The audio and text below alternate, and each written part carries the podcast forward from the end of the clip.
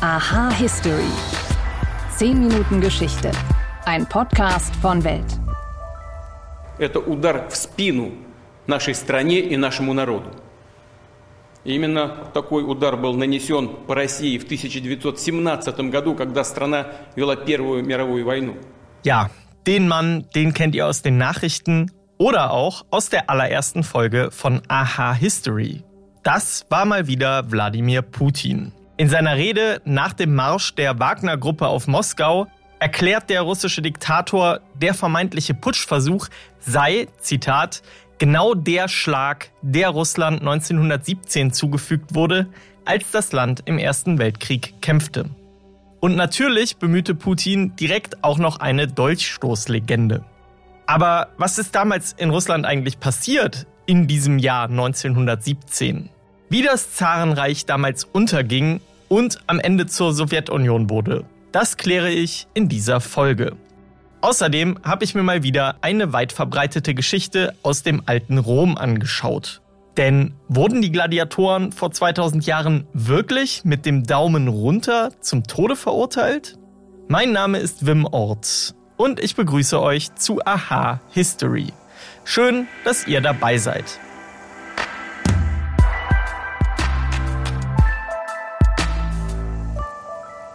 Russland, das größte Land der Erde. Anfang 1917, da war es noch größer und dementsprechend die flächenmäßig größte Monarchie der Welt.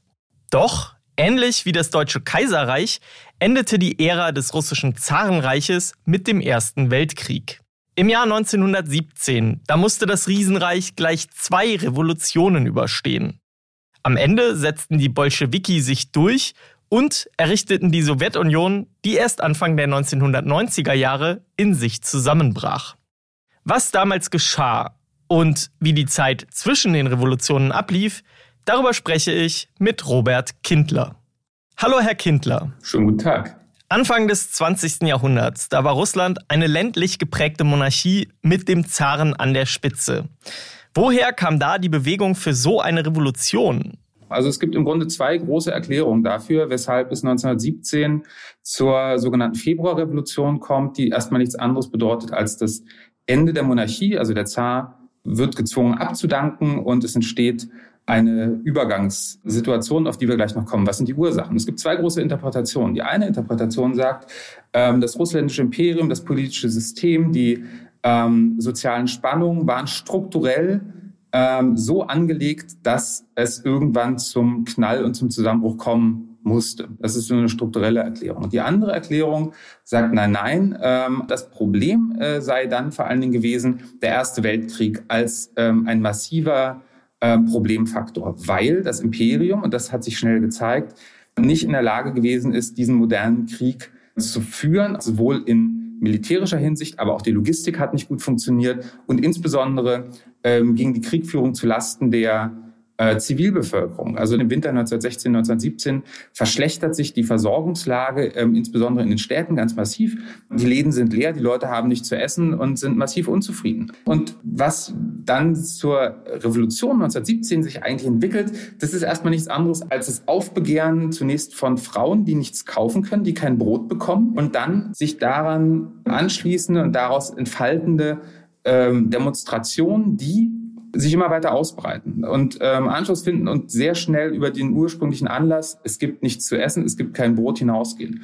Und ähm, das Problem ist so ein bisschen, dass da eine Dynamik sich entfaltet hat, die innerhalb weniger Tage nicht mehr zu stoppen gewesen ist. Kurzum, da baut sich eine Welle auf, die ähm, in wenigen Tagen dazu führt, dass der Zar von ähm, Beratern und Betreuern dazu gedrängt wird, abzudanken. Wie lief das dann ab? Es gab ja dann auch ein Machtvakuum im Staat, oder? Das Problem bestand nicht so sehr im Vakuum, sondern eher darin, dass es zu viele Akteure gab, die Macht ausüben konnten und wollten. In der Forschung äh, hat sich der Begriff der sogenannten Doppelherrschaft für das Jahr 1917 eingebürgert, der sagt kurz gefasst Folgendes. Ähm, der Zar dankt ab, und wer ist jetzt sozusagen der Nachfolger? Das ist ähm, ein Gremium, das sich zusammensetzt im Grunde aus diesem Parlament, der Duma, dem russischen Parlament. Und diese Politiker in ihren äh, schwarzen, schicken Anzügen haben sich zur Aufgabe gemacht, das Land zu begleiten oder zu führen in der Übergangszeit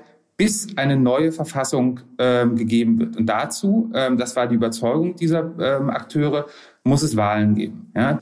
Das hat große Probleme mit sich gebracht, weil die natürlich nicht demokratisch legitimiert war. Und ähm, das ist so die eine Seite, ja, wenn wir sagen Doppelherrschaft. Die andere Seite, das sind die sogenannten Sowjets. Sowjet ist das russische Wort für Rat und ist im Grunde nichts anderes als basisdemokratische Gremien, Räte, die in den Fabriken, ähm, aber auch in den Kasernen von den Soldaten und anderswo mehr gewählt worden sind und die wiederum dann ihre Vertreter auch entsenden in den Petrograder Rat der Arbeiter und Soldaten deputierten. Und diese beiden Körperschaften koexistieren miteinander. Und äh, wenn man sich ganz zugespitzt vorstellen will, dann verfügt der Rat im Grunde kommandiert die Straße und ist in den, in den Kasernen und die provisorische Regierung oder zunächst das Duma-Komitee, das sind diejenigen, die rein formal und die Jure äh, die Geschicke des Staates lenken, äh, die also auch die Minister bestimmen, die Regierung bilden und dergleichen mehr. Und diese beiden koexistieren, kooperieren und vor allen Dingen liegen im Konflikt miteinander im Laufe des Jahres 1917.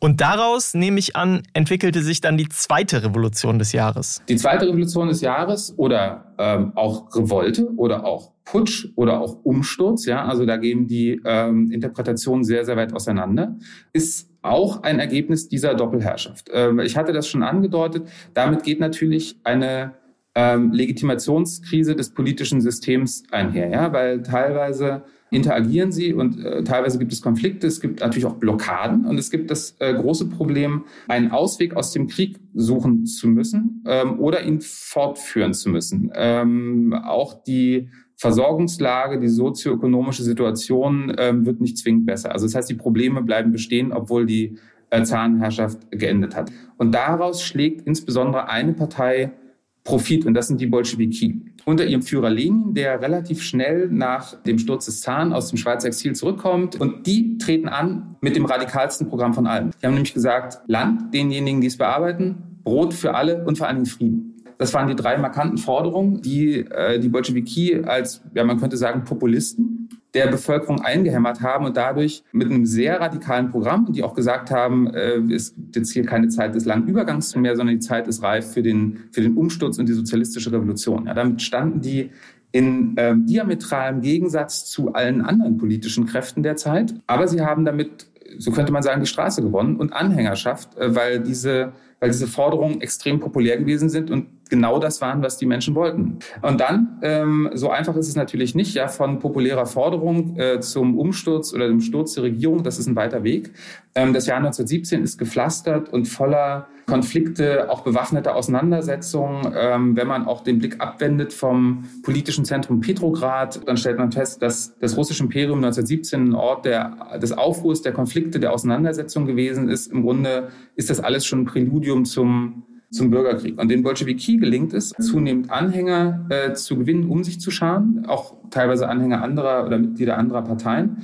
Und andererseits auch eine bewaffnete Strukturen aufzubauen, die dann im entscheidenden Moment 1917 im Herbst äh, dann auch losschlagen können und die Regierung unter dann ähm, Kerensky, dem Ministerpräsidenten, hatte letztendlich allen Kredit verspielt und auch politisches Kapital verspielt, weil sie eben die ganzen anstehenden Probleme nicht lösen konnten. Und sie konnten es auch deswegen nicht, nicht nur weil sie unfähig waren, wie ihnen vorgeworfen wurde, sondern auch weil sie als Leute, die darauf gesetzt haben, dass sie nicht legitimiert sind, das Land auf die Wahlen vorbereiten wollten zur konstituierenden Versammlung, was sie auch tatsächlich gemacht haben. Ja, also diese Wahlen haben stattgefunden, aber ähm, das hat sie eben auch gefesselt. Und das war, wenn man so möchte, die, die Tragik dieser provisorischen Regierung. Wie haben die Bolschewiki dann am Ende die Macht wirklich für sich quasi übernommen? Das ist ja von dem, was ich jetzt so gelesen habe, so abgelaufen, dass es teilweise in Petrograd nicht mal alle Bürger mitbekommen haben.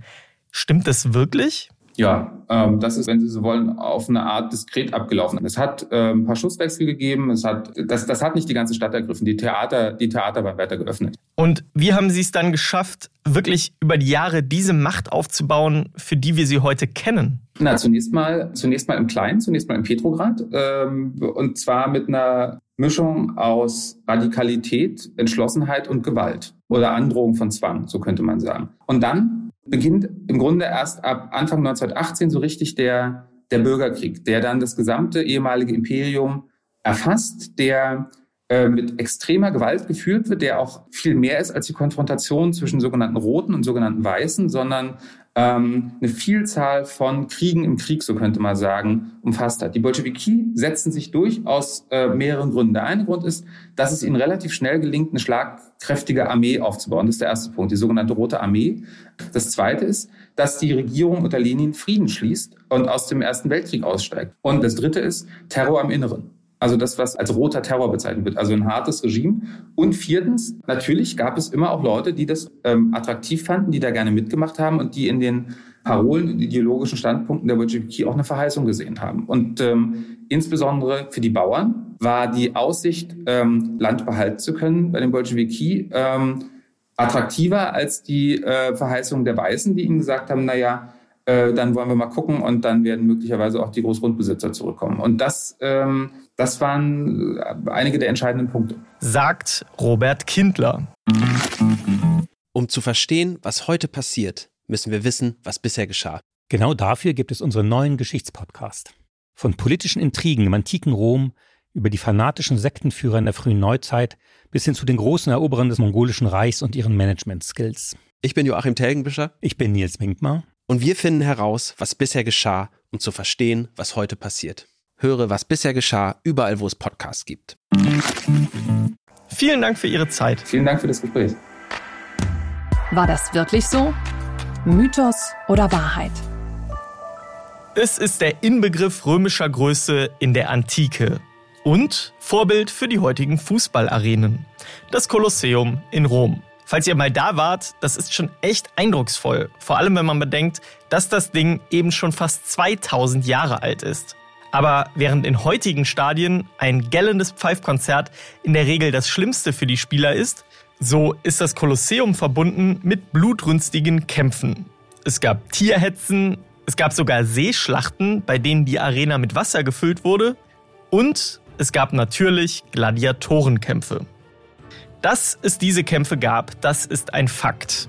Aber beim Drumherum, da wird es problematisch. Und das geht schon vor dem Kampf los.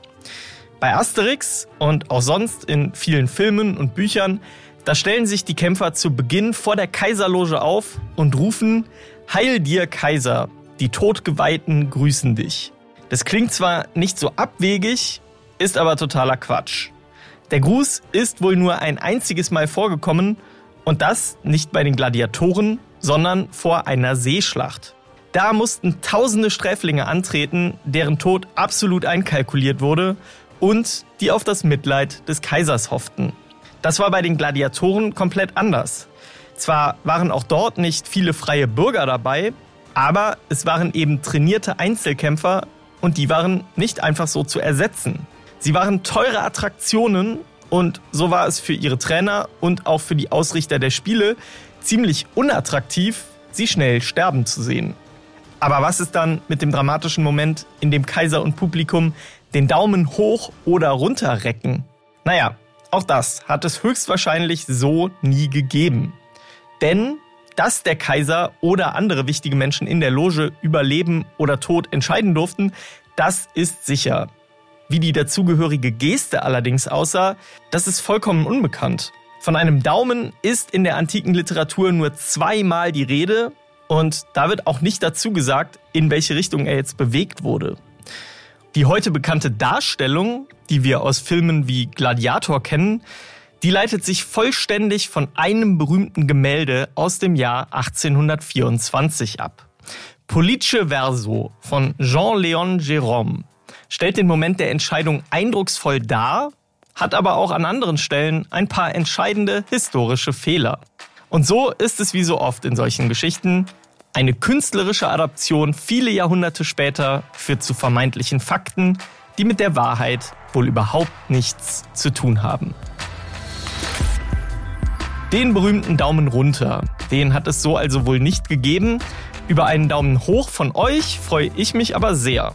Wenn euch dieser Podcast gefällt, dann abonniert uns gerne und lasst uns eine Bewertung da. Und wenn ihr Themenideen oder Fragen habt, dann schreibt uns an history.welt.de. Ich bin Wim Ort und ich freue mich, wenn ihr auch nächstes Mal wieder dabei seid.